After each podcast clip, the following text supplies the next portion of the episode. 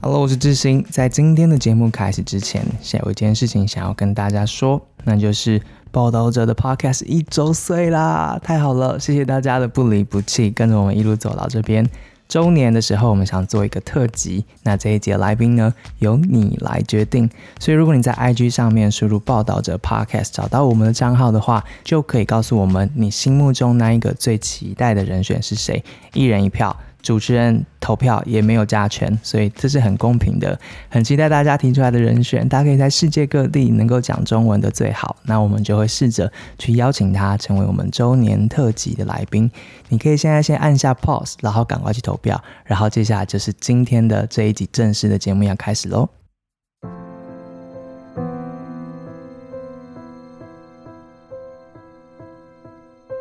一个爸爸。或是一个家庭独立的照顾了这个女儿，呃，五十年。那五十年来，他们到底有没有社交生活？有没有一起出去玩过？所以他就就多问了一句，问问他的长女说：“那你们这么多年来，全家人有有没有一起出去玩过？”那他的长女就回答说：“没有，就是他们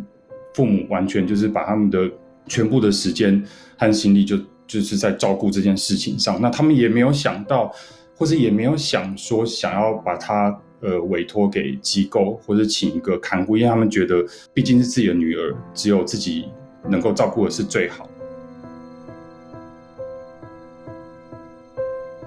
Hello，你好，欢迎收听由独立媒体报道者所制播的 Podcast 节目《The Real Story》。在这边，我们透过记者跟当事人的声音，告诉你世界上正在发生的重要的事情。今天我们要来录的这一集呢？并不一定直接跟疫情相关，但是这个议题呢，因为疫情的关系也发生了一些变化。但我相信，在疫情之外的时间，这个题目大概是近十几二十年，而且未来可能在更长的时间之内，会是台湾人很多家庭里面实实在在面临到的每一天的状况。今天要谈的东西有一点伤心，但也有一点。实际这个题目叫做“长照杀人”。长照两个字，大家应该可以理解了，就是长期照护，可能是家里的失能者或是长者等等的。但长照为什么接下来接的是杀人这两个字呢？主要是我们的记者，我的同事张子武最近做了一套的专题，认真的去看在过去这几年之间发生的长照杀人的案件，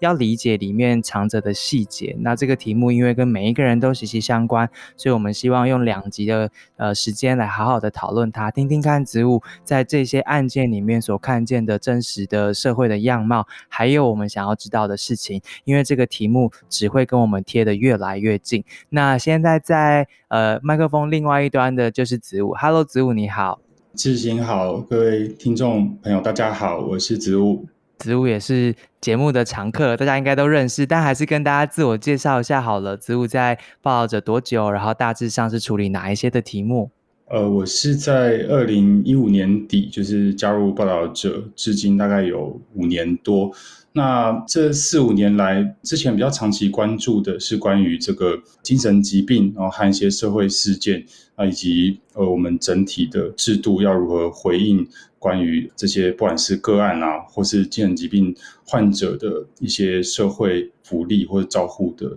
一些相关议题，那在呃二零一九年底，就过往的一些报道有出一本书，叫做《成为一个新人：我们与精神疾病的距离》。那也是因为呃关注精神疾病和社会事件相关的一些连结，呃，让我其实，在近年来比较会去看一些。看起来比较特殊的社会事件，然后也比较习惯会去看一些判决书。那从判决书里面找到一些可能我们以往觉得是个案的东西，然后把它更立体的面貌给描绘出来。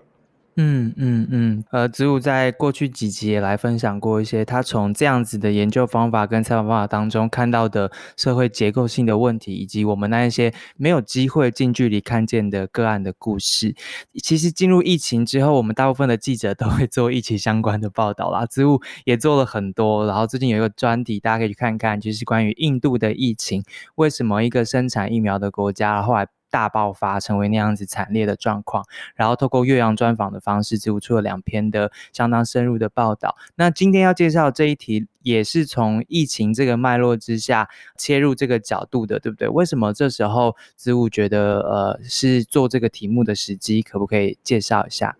呃，在那个五月，大家如果印象的话，三级警戒以来，其实呃社会上当然。大家很关注，不管是疫苗啊，或是整个在防疫措施相关的政策。那其实我们呃，就是记者的同仁，同时也会想到说，当这个疫情蔓延到社会各个角落的时候，是不是有些呃地方是在医疗之外的更深远的影响，或是在呃整个每个人关在家里面的这些身心压力下，会产生什么样的议题？所以呃，有些同事。克服很多困难，到了很多现场或者采访很多各方面的专家学者，会发现，呃，在三级警戒下，其中有一个大家比较难发现的问题，就是所谓的长期照顾的一个压力。大家知道说，台湾已经迈入呃高龄社会，然后甚至即将在四年后迈入超高龄社会，就是可能我们每五个人里面就有一位是是长辈。那这个越来越多需要。在家里照顾长辈的这些家庭，他们在疫情底下，常常在日间的一些机构或者能让他们喘息的地方都关闭以后，其实封锁在家里面，很多很多人都担心会不会有呃这些所谓的长照悲剧发生。那这些事件其实，在过往的几年已经是屡见不鲜，就是每年几乎都会有有好几起跃上社会新闻的版面。所以在同事在第一线的采访现场之外，我就想说，是不是可以借这个契机，然后稍微去回头看一下，呃，过去五年甚至十年甚至十五年来这些案件的样貌到底是什么？因为我主要是我自己也想解答一个好奇，就是看到那些事件当下，我们觉得，哎，这些家庭好像都很可怜、很辛苦。但是除了这个个案的呃辛苦之外，是不是可以从中找到一些整体的样貌，然后可以？让我们用更立体的角度，甚至是往一种预防的方向去想，说如何从过往的经验，然后来想一下未来的社会该怎么在面临这个老年化社会的照顾议题。其实，在子午的报道出来之前，我说实在，我并没有这么明确的注意到刚刚谈到这一股趋势。我用数字上面让听众理解一下，长期来说呢，其实从零九年。二零零九哦，那时候就一年之中就有一件长照杀人案，但是零九年一直到一八年，这个数字是不断上升的。二零一八年的时候，单年之间已经有二十件长照杀人案了。那疫情发生之后呢，其实陆续也有这些案件出来，文章里面帮我们整理了。比如说，二零二零年的二月开始，就有呃新店的老爸爸他闷死了自己的脑性麻痹的女儿。八月的时候，嘉义的老翁在养护中心闷。死了中风的妻子，然后自己喝下盐酸。九月的时候，台北长庚医院的男子闷死了中风的卧床的妻子。十二月的时候，台南妇人刺死卧床的丈夫。二零二一年六月，新竹县的孙子杀死了他失智的祖母。七月，苗栗。母子双亡，其实这些案件藏在每一天的新闻报道里面。如果不是子午这样有脉络的去把这些案件全部收集起来，让我们看见的话，其实我们可能不知道。在这些长照现场，有哪一些危险跟压力正在那边挤压着这个社会上面的一些家庭？所以今天我们要好好谈一下一些指标性的案件。子午很认真的把他们的判决书全部看完了之后，从里面看见了什么样子的样貌跟什么样子的问题，然后重点是最后我们需要让大家知道是有什么样子的方法可以避免这些遗憾的事情发生。那首先，我我文章里面。子午写的一段字让我非常非常的冲击，但是也可以理解那个现场。首先是要先介绍的是，刚刚其实有提到是二零二零年二月的这个案子，就是一个老爸爸闷死了脑性麻痹的次女。可不可以呃谈一下，就是这个案子是怎么发生的？为什么一个老爸爸最后是这样闷死他的女儿？然后文章中其实有描述了他们的日常生活是怎么样。嗯，其实呃，这个案子可能有些听众朋友会有印象，它是去年二月二十九号，就是可能我们每每几年会有一次二月会有二十九号发生的。那那一天，呃，就是其实是台湾 COVID-19 的疫情，整个全世界正在升级到最紧急的一天。那那时候，呃，我有去查一下资料，呃，WHO 特别升级到最紧急。然后这个老爸爸其实他已经呃照顾了他这个脑性麻痹的女儿，她没有办法下床，然后每天都就是和他的妻子每天很固定的。照顾他的日常生活的所有的一切，然后他们其实感情也非常好。那但是就是在疫情底下，这位女儿她牙痛，然后牙痛有一段时间了，然后他们家人就在想说要怎么办的时候，就考量到疫情的可能去医院会有感染的风险，然后以及他平常都有服药，所以如果要去拔牙的话，这个可能对他的药效不太好这样子，所以他他们就。打消这个去医院的念头，然后继续在家呃照顾他，然后就是就是这常常都是很很一瞬间的。那那个这位父亲就在那一天的晚上听到他女儿持续传来的这个很很痛苦的这种呻吟声，因为牙痛就是会这种要要人命这样。那他一瞬之间就用这个棉被盖住他女儿的这个口鼻，然后把她闷死，然后之后。他再服用了五六十颗安眠药自杀，后来隔天，他的妻子把他送到医院，然后在他医院过几天转醒后，他马上跟上前的警察就自首，就说：“呃，我我照顾我女儿五十年，然后我不忍心她就是看她这么痛苦，我就想结束她的生命。”那有一段话让我就是在那判决书看到非常震撼，他说：“我知道这是有罪的，这样子。”那所以这个案件后来进入了一审的时候，这位一审的法官审判长，他其实是蛮有心的，想要用这个案例带出一个可能它不只是一个个案的问题，而是说我们国家的福利政策是有哪些地方遗漏，导致这个它里面有描述一些细节，让我也看了有点不忍啊。常常他的次女心情很。不好，或是身体不舒服的时候，他爸爸就会抱着他，需要安抚他，拍他的背，然后常常他们两个人就这样子抱着这样子睡着了，这样子。那那那这些这些东西，其实是我们在一个一般刑事案件的，不管是警察的调查，或是这些现场的这些勘验看不到的。那这个法官他其实是在法庭上就多问了几句，他就很纳闷的觉得说，哎，一个爸爸或者一个家庭独立的照顾了这个女儿。呃，五十年，那五十年来，他们到底有没有社交生活？有没有一起出去玩过？所以他就就多问了一句，问问他的长女说：“那你们这么多年来，全家人有有没有一起出去玩过？”那他的长女就回答说：“没有，就是他们父母完全就是把他们的全部的时间和心力就就是在照顾这件事情上。那他们也没有想到，或者也没有想说想要把他。”呃，委托给机构或者请一个看护，因为他们觉得毕竟是自己的女儿，只有自己能够照顾的是最好这样。但是他们完完全没有想到自己的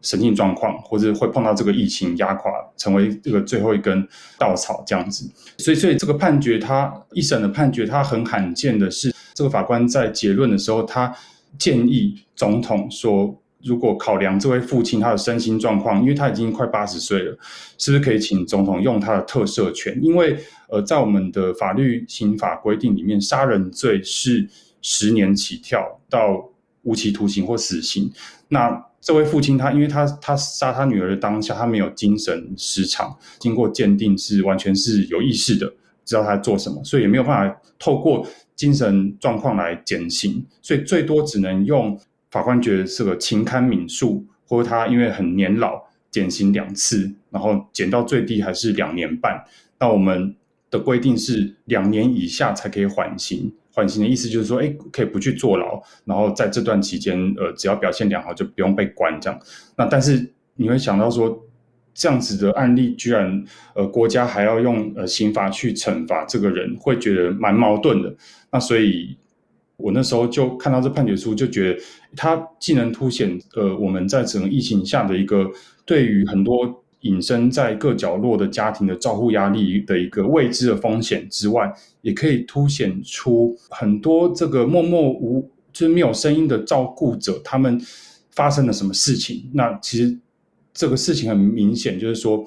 他们不熟悉呃社会福利，不熟悉有什么资源，然后国家也或是地方政府也没有一个管道踏进这个家里面去了解他们发生什么事情。因为判决书里面也提到说，这五十年来完全没有让我很惊讶，完全没有社工。不管是任何一个体系、医疗体系或社会体系、社福体系的社工，呃，走入这个家里，那国家仅有的可能就是一些补助或者年金啊，或是每年的固定的，因为他可能有身心障碍的一些一些身份，会寄信给他女儿去有些上课的通知，呃，但是大家想到说脑性麻痹是，或者这女儿脑性麻痹状况是，她基本上像是一个。小孩婴儿一样，她没有语言能力，也没有行动能力。那很多照顾的细节，比如每天要帮他换四五次的尿布。那即便他女儿已经他四五十岁了，这样，那这个老父亲还是继续这样自己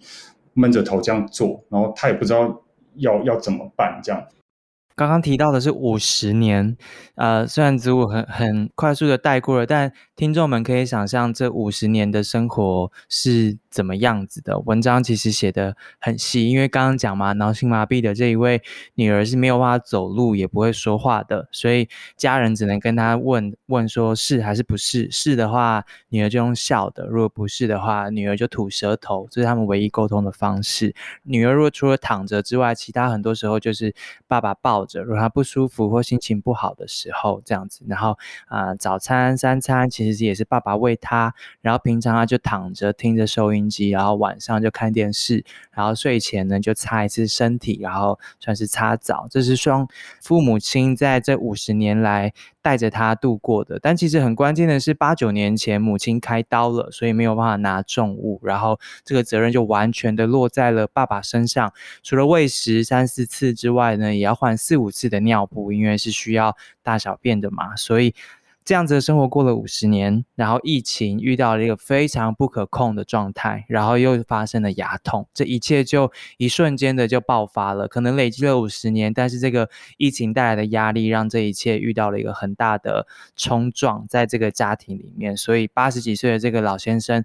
做了这样子的决定。那刚刚这位林法官其实他非常的细腻，也非常的认真的多问了一些事情，然后植物也才透过这样看到对于这个犯案者他们的家庭的面貌有多一些些的。理解，但其实这是少数，对不对？因为其实，在大部分的这个判刑的过程当中，你能看到的判决书里面，对于加害者他们家里面过去发生了什么样的事情，那个生活样貌的脉络，并不一定都有描写的。那其实，在这些当中，就发生了很多像类似这样的案件。你有提到说，对这个林法官来说，十年前的另外一个案件是让他心里面觉得这件事情必须持续关注，也才让他有这一次机会多问了一。些问题，十年前是什么样子的案件，让这个林法官对于长照带来的这个压力是有所注意的呢？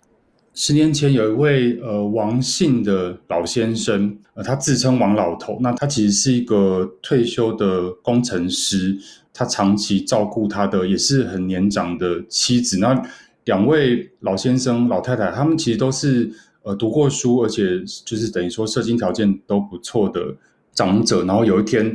甚至那个位王王老先生，他还会自己写部落格。那时候十年前还蛮流行部落格。那他在大概二零一零年那那个时期，就写了很多关于这个安乐死啊，或是老人的一些比较负面的一些一些文字这样子。然后没想到他写完最后一篇，他的标题叫做《王老头夫妇要安乐死》之后，某一天的上午，他就把他中风的有这个失智症的妻子就喂食他安眠药。然后把他抱到这个客厅，让他等于说照最后一次的阳光，然后就用铁锤，然后把这个螺丝起子钉进他的这个太太的额头，那用这个方式让他解除他的痛苦。那时候这个案子其实是非常轰动，因为大家想到这么老的一位长者，然后用这样子的方式去把他的这个。感情也是非常好的，另外一个伴侣带走他的生命，所以那时候其实就是我觉得就是算是第一波的，我觉得对于长照杀人的事件的台湾的一个讨论。那林法官他其实就跟我分享说，他为什么在接到这个新店老父亲的案子的时候，他特别想要多了解一些，或者特别想透过这个案案子，让社会可以更看到这些家庭的一些事情，是因为十年前这案子让他很震撼。那这个案子最后呢，这个王老先生他一审是居然被判了九年，已经快九十岁的长者被判九年。那他后来就在这个羁押期间，就还没有等到二审的时候就。就过世了。那王老先生他很特别，是他不像一般的刑事案件的被告，常常是呃比较低调，或者比较沉默，或者不想要提这件事情。他他每次在法庭开庭的时候，都用他很凌厉的眼神看着呃媒体，或者看着法官，甚至是大声主张，他说他没有错，他不觉得他做的事是错，是这个制度、这个社会的错，让他们这样子的家庭没有办法呃好好的。呃，用一种很比较平静的方式走，就我觉得这就是一个当我们还没有遇到的时候很难理解的照顾者的一个心情，就是他每天每日看着这个他身边的人的生命慢慢衰败，然后看着这个好像很无望的这个不知道漫漫长夜在哪里的未来的时候呢，他们的心中都会萌生这样子的想要解决的方式。那他那时候就。点明了很清楚，说他为什么要做这件事情，他想要唤醒大家对安乐死的关注，而且是希望政府可以马上马上着手立法这件事情。但，安乐死这个是是一个更大或是更争议的的一个议题，我们今天可能也没有时间多谈。但就是王老先生这个案件触发了林法官，哎，十年之后他居然就接到又是类似的招呼杀人案件的时候，发现说这个案十年来不断的发生。法官心中有也觉得说，这已经不是个案的问题了，而是我们更需要去诉求一个呃什么样的制度或者什么样的呃地方的疏漏，可以去直接的点名出来这样子。嗯，读文章读到这个案子的时候，我我就会突然就想说，对，那时候真的有这个案子。我想，只要看过这个新闻的人都很难忘记这件事情。一个。先生拿着呃钉子钉进他的太太的脑袋里面，这个是多么难想象的一件事情。那残酷的事情是，大家的记忆力就是如此的有限，就是他可能一天的新闻头条，然后这件事情就被遗忘了。我觉得这就是很现实的事情啦。当我们自己遇到了进入那个照顾者的角色的时候，你才会。开始想到这些事情，你才会理解到那时候看到这些案件代表意义是什么。那这个法官他在这个体制之内，他如果遇到一样的案子的时候，他可能也会因为这样再重新唤起这个的记忆。所以这一篇报道我觉得非常的重要，是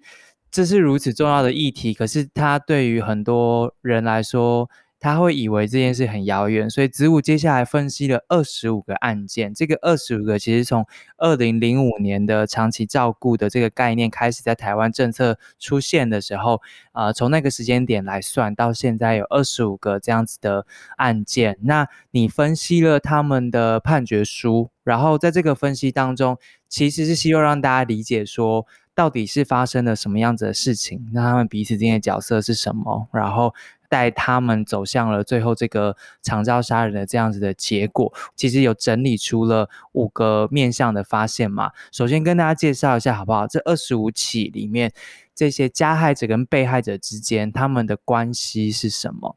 呃，我们可以很明显的发现说，在这些所谓的长照悲剧里面，男性会是占的很大多数。在二十五个案件里面，男性占了十八名。然后，呃，关系上的话是，就儿子要照顾母亲或是父亲，呃，或是配偶，呃，配偶当然很典型，就是所谓的像刚刚这个王老先生的案子是老老照顾，就是不管是先生带走妻子的生命，还是妻子妻子带走先生的生命，都有各八名这个照顾关系，那是最大宗的。那其他是有有五名是父母，然后有两个是媳妇，有两个是。哥哥，那看到比较惊人的就是说，超过半数就有十五个案子里面，呃，他们都自杀未遂。他可能杀死这个被照顾者，然后他他自己也想死，只是被救活了，所以他就进入了司法体系，然后被起诉。那其实就凸显了其实还有非常非常多我们在司法判决书或是在司法案件看不到的个案是是什么？就是他们等于说自杀成功了，再也没有办法听到他们的声音或是了解他们的状况。那唯一可以找出来就是这些自杀未遂的。那被害者当然大部分都是长期的疾病，不管是呃这个身心障碍，或是因为年老而失智、中风等等这样子。所以从他们彼此之间的关系来看，其实他们大部分是有血缘关系的。那有的是晚辈，有的是长辈，然后或是同辈。那大多数的这个加害者，他想要两个一起走，只是很多是自杀未遂，所以进入了法律的程序。然后受害的大部分是长期卧病在床，所以是没有行为能力的。那是谁会进入这个照护者的角色呢？除了血缘关系之外，其实也发现了这二十五个案件里面，其中有十四个。他们的是处于因为疾病或是年龄，所以他没有在工作的状态。他们大部分是因为没有工作，所以就退居，变成这个在家里面照顾者的角色，对吗？对，这也呃凸显出呃，这是在台湾的，就是家庭长照的一个现场的现况，就是说呃，可能家族里面有很多的手足，或是或是很多的家庭成员，但是会跳入。会跳入这个照顾现场的这个角色，他常常是可能在因为年纪的关系，或是因为一些身体疾病、一些精神疾病或者身障的关系，他没有进入我们的劳动市场，所以可能家人就觉得说，哎，他比较没有这个社会性的角色，所以他有比较多的时间在家，那就有点想当然尔的，那他自己可能也也有这样子的想要担负这样的责任，进入了。主要照顾者的角色，他会发现这些悲剧的发生，就是说，当他跳入了这个角色的时候，其实没有人去评估说他到底适不适合，他到底是不是是一个适合的照顾者，或者他到底有没有准备好。那个优先次序好像只是说，因为他没有工作，或他因为退休在家里了，等等等。那另外，当然，另外也有大概。十一个案件里面是有点类似我们这种蜡烛多头烧的青壮年，就他同时也要也要工作啊，然后同时也要养家，然后常常也因为照顾他的妈妈或是爸爸，然后也没有结婚。有看到这个加害者是因为太用心照顾，然后也没有去思考他自己的人生，没有结婚，然后没有家庭。唉，白话说就是，如果你。赚的钱比较少，或者你赚不了钱，你就会变成那个在家里面照顾者的角色。又或者是有的就是蜡烛多头少。刚刚讲这些虽然是案件，虽然是数字，但我相信很多听众在听的时候，脑袋里面都会浮现出一些认识的朋友或是认识的亲人，就符合了刚刚提到的这一些的事情。那我们也呃也从精神状态上面来分析了这二十五个案件，那发现其实大部分的在这个长期照顾的压力之下，会开始出现一些忧郁的倾向。但其实这个虽然他是出现忧郁倾向的，不过到他犯案的这个时候呢，其实他都是有意识的犯案的，精神状态虽然变得差，然后有忧郁倾向，但没有让他失去了可以判断的能力，然后造成犯案。这部分我们也有观察。那第四个是在这二十五个案件当中，其实很大一个关键是他们到底有多少的资源可以协助他们，对不对？那这个蛮关键的。二十五个里面有十个，他的犯案原因跟经济压力有关系。对对，可以发现有些呃，就是其实他曾经有把这个家人送到这个长照机构，那有时候是因为觉得说呃经济压力负担太大，然后就把他接回家，然后后来接回家之后，就整个就变得状况很不好，这样子，那身心状况就没有办法负荷，这样，那这些事情常都是一瞬之间，然后多重的压力，除了经济之外，然后每天看着这个被照顾者。他的刚刚提到那个身心状况不断的、不断的走向衰败，这种没有未来感觉，常会让很孤单的呃照顾者，他就会失去了求生的意志，然后带走被照顾者的生命。那甚至有些案件是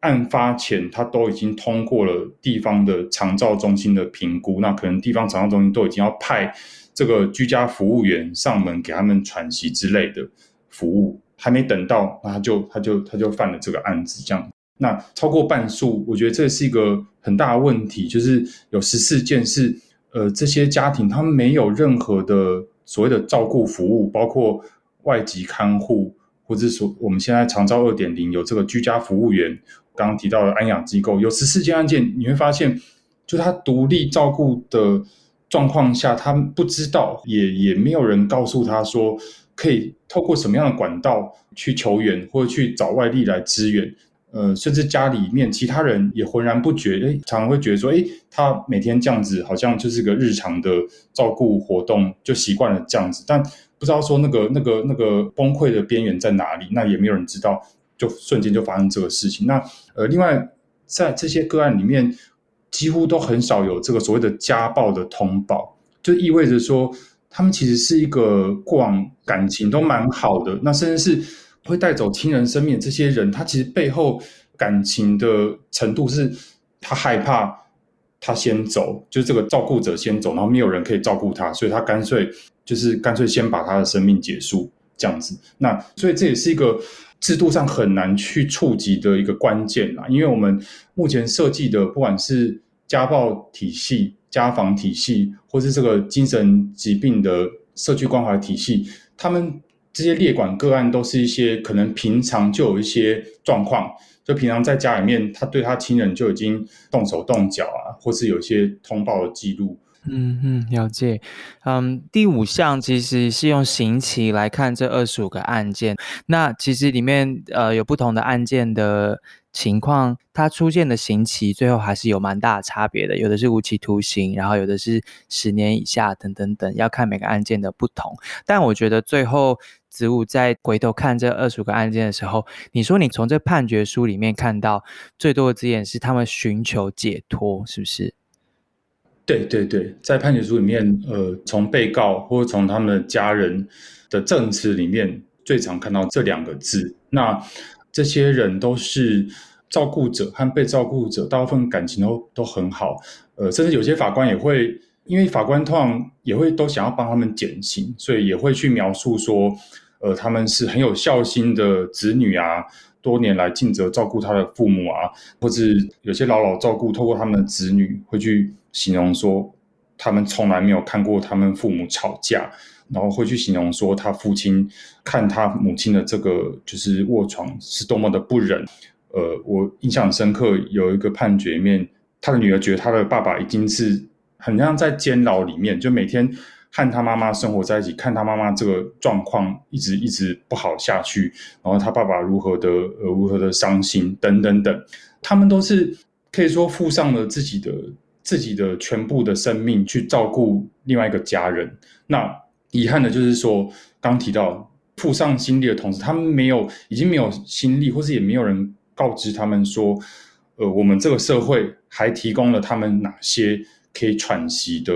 管道。那因为长照的制度虽然长照点推行到现在，但是它其实还蛮复杂的，要经过了一些评估的手续。那所以对于这些家庭而言，他每时每刻都。关在家里面，他他很难去跳脱出他这个世界啊。当他们在犯案之前，又又都没有什么问题，又没有什么家暴，或是没有什么特殊的事件的时候，除了他们自己的周边亲友之外，邻里再再多察觉一点之外，真的是很少会会发现这些隐藏的风险。所以这时候这个时间点做这个报道，其实也蛮关键的，因为疫情其实是一个外在的持续加压的一个因素，所以我们很不希望看到的是，因为疫情的关系，今年或是明年这样子的案件数，可能不幸的是不是会更大幅的增加等等。这时候做这个题目，其实也很想要告诉大家，其实有一些资源是可以使用的。所以我们下一集节目会来好好谈一下，就是子午另外一篇对于在长照现场。的心理的支持员这个角色的采访，他个人看见的，还有大家听众可以使用的资源有哪一些？我我最后一部分想问到，既然判决书上面最多用到的字眼是解脱，寻求解脱，那其实代表着他们被。关注了，应该说被冻结在这个照顾者的位置上面。其实报道里面，你除了翻呃判决书之外，你也试图去跟一些第一线做研究的研究者，或者是法服那边来理解这一些失去面貌的人，他们到底是谁？那他们需要什么样子的协助？目前有一些研究能够告诉我们一些什么答案的吗？对，呃，我有访问，就是两位。一个是从实务上的法庭的法服的律师，以及另外一个是从也是比较类似用判决书的方式的一位研究者，是台北。护理健康大学长期照护系的教授陈振芬老师，那他过往是这个家庭照护者关怀总会的理事长。那他他正在进行像是科技部的委托研究案，是国内首度系统性的分析，呃，过往十年间照顾悲剧事件这个脉络，想要透过这个研究，想要回答，就是他想要凸显照顾者的角色，在我们这个社会还是比较模糊的，甚至我刚刚提到说。在家庭里面，他们常常是被视为是可被取代的，所以就想当然而的担任了这个角色。那他想做，其实也是透过既有的判决，去看到说有哪些环节，呃，是漏掉的。就是我们必须要去先清楚说，哎，这些事件的导火线是什么，然后在这个酿成事件之前，中间有什么地方可以有。资源来干预，他是透过比较系统性的去监所访谈这个招呼杀人事件的受刑人，以及以及用文字探勘的技术去解读这些判决书。那我自己是比较土法炼钢，我是自己去读、自己解读。那他他们是比较建立出一个类似资料库的模型，然后希望可以对于我们未来的各个体系。呃，包括司法上，或是包括整个社服体系，可以用更系统性的分析来去改进，去在政策上做一个倡议这样子。那另外，在法服律师的部分，呃，因为这些案件里面常常都是呃法服的律师会来帮忙他们辩护。那有一位周信宏律师，他过往几年来接触了。四五个案例里面，他提到说有个共通点，就是说肠道杀人事件共通点是这些案例都跟这个长期医疗很大的关联。那他看到的呃现况是出院的时候会发现有一个漏洞，就是他们常常诶反复的入院出院的过程中，其实是最后一端可以接触到这些人的呃医院，其实没有很主动的跟。所谓的照顾者提及说：“哎，你如果回家，然后照顾你的亲人，你你不知道怎么办，或是你压力太大，你已经你已经觉得受不了的时候，你可以用，你可以去寻找什么管道解决你的问题，或是舒缓你的压力以及痛苦。”他发现他承办的这四五件案例里面，没有一件在所谓的出院准备服务里面有完整的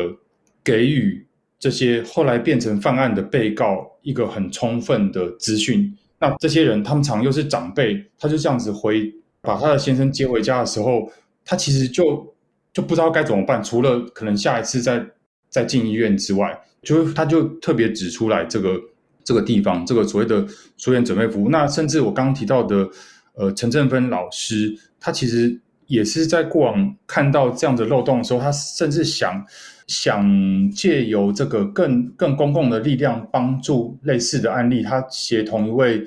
家属，其实已经进入这个司法程序的家属，想要开记者会去指出这样子的普遍的现象，就是我们在医疗体系里面是不是可以多做一些为为这个照顾者多做一些事情的时候，其实这些家属都还是觉得说啊，他们还是不希望出来，因为他们觉得已经很感谢医院的照顾，不希望再。再多说什么，所以这也是一个这些事件往往多年来都还是停留在个案层次的原因，因为呃，这都是家内事件，他们家人都不想要再提了。然后对于大众来讲，呃，他们好像又不会伤害这整个社会，不像所谓的随机杀人事件，大家觉得说好像会不定时炸弹等等。那所以透过陈仁芬老师，可能他的研究在两三年后会。更用更系统的方式出来，以及律师长期在现场的帮助这些这些被告的过程中，呃，然后加上我的报道，会希望说可以更把这样子的轮廓给描绘出来，让大家知道说，或是有准备好说，其实这不是一个特例。那当然不一定会发生在我们我们自己身上，只是说我们必须要怎么样看用社会更集体的呃方向去支援。这样子，在往后未来台湾迈向超高龄社会，越来越多的这个照顾者的需求上，希望可以预防下一个这个不幸的案件。这样，除了让大家知道这不是特例，然后这是一个社会性的结构性的问题，然后站在媒体公益型媒体的角度，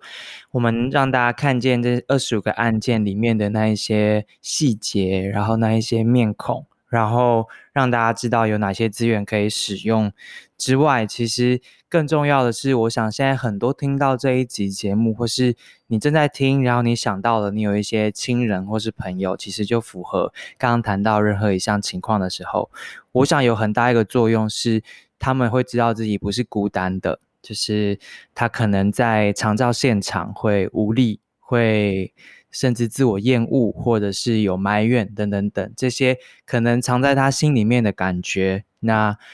让他听听吧，就是让他知道他不是孤单的，然后让他知道这个是有原因的。我先把数据告诉大家一下，整体来说大家是怎么样子。我自己觉得，我们应该把这件事情当做一个专业来看，它可能还有一个文化性的一个。盲点让我们一直没有办法让专业的资源被使用。其实卫福部有统计，就是呃主要家庭照顾者调查报告，这个是资务找到的报告，写在了文章里面。里面有高达近八成的照顾者，过去一年之内没有使用过长期照顾的服务，然后有超过半数的照顾者没有可以轮替照顾的人。而且，如果他们的照顾者他们的年龄是越高的话，有轮替者的比例是越低的。所以，老老照顾的话，你反而是更没有人可以接棒的，因为你的社会网络跟可以支持的人，可能是相较来说资源是少的嘛。那所以在国人的平均照顾年数是七点八年的情况之下，其实这个高密度的照顾生活，这很有可能是我们每个人都会遇到的。所以我在读这篇文章的时候，其实很想跟大家呼吁，就是如果我们把长照这件事情当做一个照顾的一个专业的话，其实寻求专业的协助就是一个理所当然的事情了。只是我自己觉得，在我们文化里面，长期照顾这件事情被当做亲情，或是说孝顺。应该要做的事情，这也就发生了刚刚那样的情况，就是在你离开医院的时候，你就觉得哦，因为我是他的谁，然后因为我是唯一的什么什么什么，所以我就必须自然而然的担起这样的责任，然后我自己就应该去做所有的工作。可是其实他是一个专业的话，你并不一定会啊。你在没有准备，然后没有训练的情况之下，你就把他接回家，你就进去那个长期照顾者的角色，并不代表你有办法就可以做到了。可是。我觉得是不是大家都会觉得哦，因为要孝顺，因为我是他的谁，因为什么什么，所以他就只能是这样。我不知道我这样的感觉是不是错的。可是我从我身边的经验，或是我看到这个案件里面刚刚那二十五个案件的分析，是不是我们没有真的把它当做一个专业来看？所以寻求资源这件事情变得有更多的疑虑或是犹豫呢？对，我觉得这种所谓的亲情或是这个呃孝道的包袱，还是在现代台湾社会仍然是一个一个文化吧，一个很难突破文化。那我在做完这个呃议题，其实也让我蛮讶异，就是觉得说，因为毕竟可能我的父母还没有到呃就是这个失能的阶段，所以我。在此之前，其实并也不会觉得说这个是一个很切身的事情，或是觉得说，哎，我们路马路上看到呃很多就是外外籍的看护工推着长者出来呃晒太阳，好像是一一就是一个普遍的现象。那其实透过数据会发现，其实不是，就是很多家庭是没有任何照护资源的，这样子下去照顾，大概八十万的，包括身心障碍失能者的家庭，有半数。有半数几乎都是自己家自己家庭在在照顾。那失智症患者，我们也有一篇的现场报道是有提到说，失智症患者家庭也是，其实住机构或是请这个外籍看护都不是大多数，其实都不是大多数。很多虽然自己家里面有能力，可能有条件，但是因为觉得说，哦，呃，是自己的人，没有没有人会会比自己更了解亲人，然后而不放心啊，或者。或是这些，就是那种亲情的亲情绑被绑在一起的这个东西，是常常在我们在案件里面看到，他们很难很难从这个角色呃跳出来一个一个一个困局。那那也没有人去提醒他们，然后也没有意识。那我想这应该就是一个呃，也不能说文化上盲点，就是说像刚刚志新提到那个专业的层次，所谓的照顾这件事情，它的必须具备的各种技术以及各种更细致的一些程序是什么？其实是需要我们在面对超高龄社会来临之前，是要一直去，我觉得需要一直去思考，而且希望可以更凸显。照顾这件事情的重要性。嗯，我跟子午的年纪，我们就三四十岁这一层嘛，所以就是对我们来说，这已经是现在进行式，可能准备要发生，或是十年之内可能要面临的问题。那我想很多听众可能是二三十岁的，可能乍听之下你会觉得异地离很遥远。可是如果你知道二零二五年之后的台湾即将进入的是一个超高龄社会的话，那其实代表在未来年轻人照顾老。者的这个压力其实是会越来越大的，因为老者的比例在社会里面占越来越多的，所以在这个转型的关键期，社会资源跟社会机制怎么样做调配，怎么样去建立一个新的照护网，或是让更多的家庭、更多的民众知道怎么使用这些资源，它就是一个蛮。迫切、刻不容缓的议题，所以今天我们花了蛮多的时间，麻烦子午来介绍这个题目。那下一集我们要听到的是在现场的支持员他自己的故事，他经历了什么？他呃，在他陷入忧郁、陷入那个黑洞之后，为什么等他照顾的那一位老伴走了之后，他？跳身出来要帮助大家，他在现场帮助大家时又看见什么？我觉得，呃，是个蛮深刻的故事，也是蛮实用的故事。今天如果你听到这边的话，请你记得一个数字是一九六六这个专线。如果你有任何的需要寻求协助的话，打这个专线，那政府会告诉你一些可能的资源在哪边。就有没有什么要补充的？嗯，没有，就请大家，请呃听众朋友在呃就是锁定下一下一集的我们的分享，谢谢，谢谢，谢谢你的收听也听到了最后。如果你觉得我们做的报道跟这个节目对你有帮助的话，请帮我们认真的分享给你身边所有需要听到这些事情的人。那疫情之下，其实对我们的压力也蛮大的。如果你有机会手头上是宽裕的话，可以在上岸的内内部的内建平台上面对。我们赞助可以直接抖内我们，或是在报道者的官网上面用单笔捐款或定期定额的方式帮助我们走下去。那谢谢你今天的时间喽，我们下次见，拜拜。